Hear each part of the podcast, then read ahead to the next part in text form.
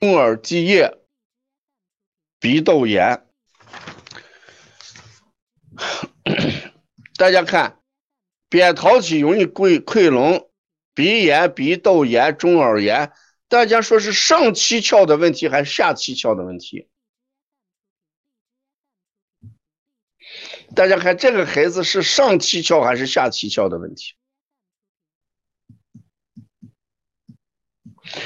对，上七窍的问题，我给大家写一下。上七窍的问题，上七窍，大家听这个案例特别典型。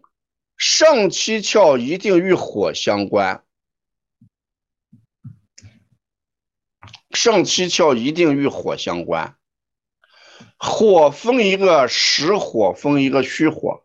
大家跟着我的思路先看这个案例。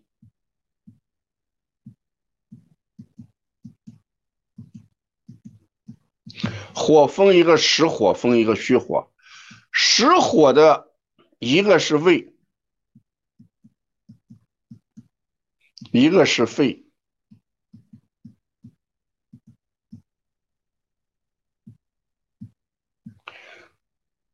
一个是肺，一个是胃。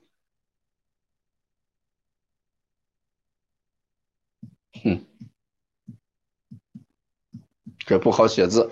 一个是胃，一个是肺。虚火就是阴虚。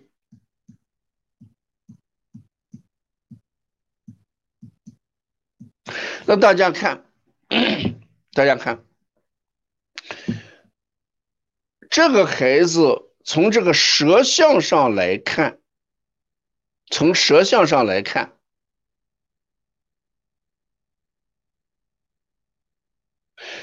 大家看这个舌象，你认为是实火还是虚火？你看是不是上雕这一块特别红？大家看。这一块是不是特别红啊？这一块特别红，特别红。那如果这一块特别红的话，那这个孩子就要考虑胃火跟肺火的问题，胃火跟肺火的问题啊，胃火跟肺火的问题。那如果考虑 胃火跟肺火的问题，那就说这个孩子所有的中耳积液也好，鼻窦炎也好，鼻塞也好，扁桃体溃脓也好，这都与什么实火有关系？与实火有关系。这是一种思路。下面我们再看这个地图舌跟舌红少苔。又属于什么火？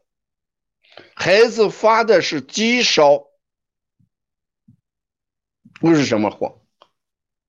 实火肯定是肺胃之火。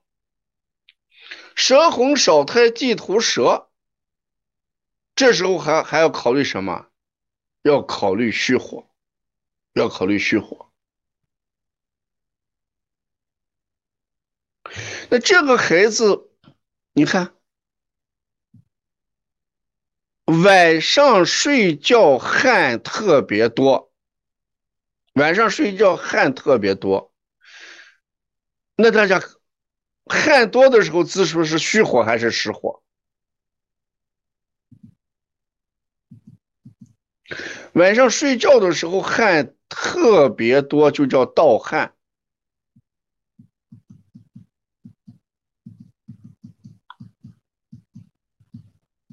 盗汗，那就要考虑虚火，那就要考虑虚火。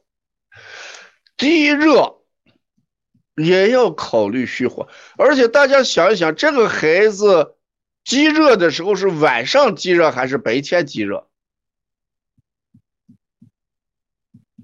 实火它一般是高热，哎，积热一般是晚上来考虑。晚上来考虑，爱踢被子、盗汗、乱动，都是晚上的行动。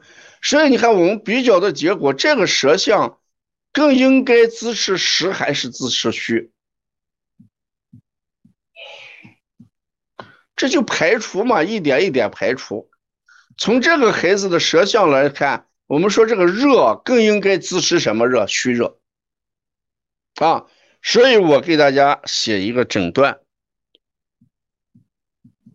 这个孩子我们考虑气阴两虚，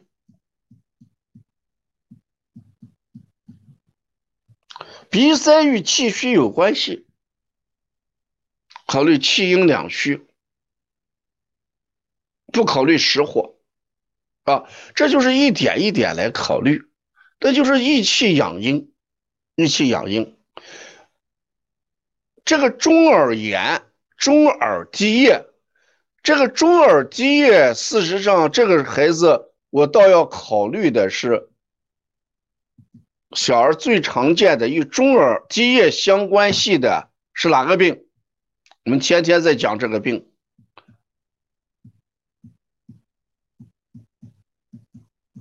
哎，与中耳分泌有关系的，要查一下什么问题？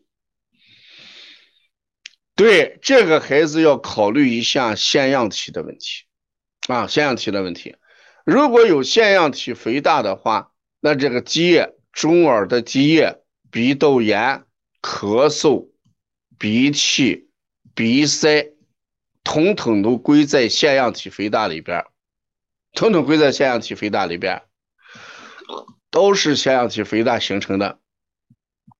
那如果这个孩子把这些症状都归在腺样体肥大里边的话，那我们就按气阴两虚的腺样体肥大来处理就行。嗯，侧方型的、中央型的都可以导致腺样体肥大，对吧？都导导致腺样体肥大。所以这个案例的典型意义，我的重点是放在了大家看，我们把这个孩子这个。由由上七窍就想到了火，你每天晚上要学我的分析思路。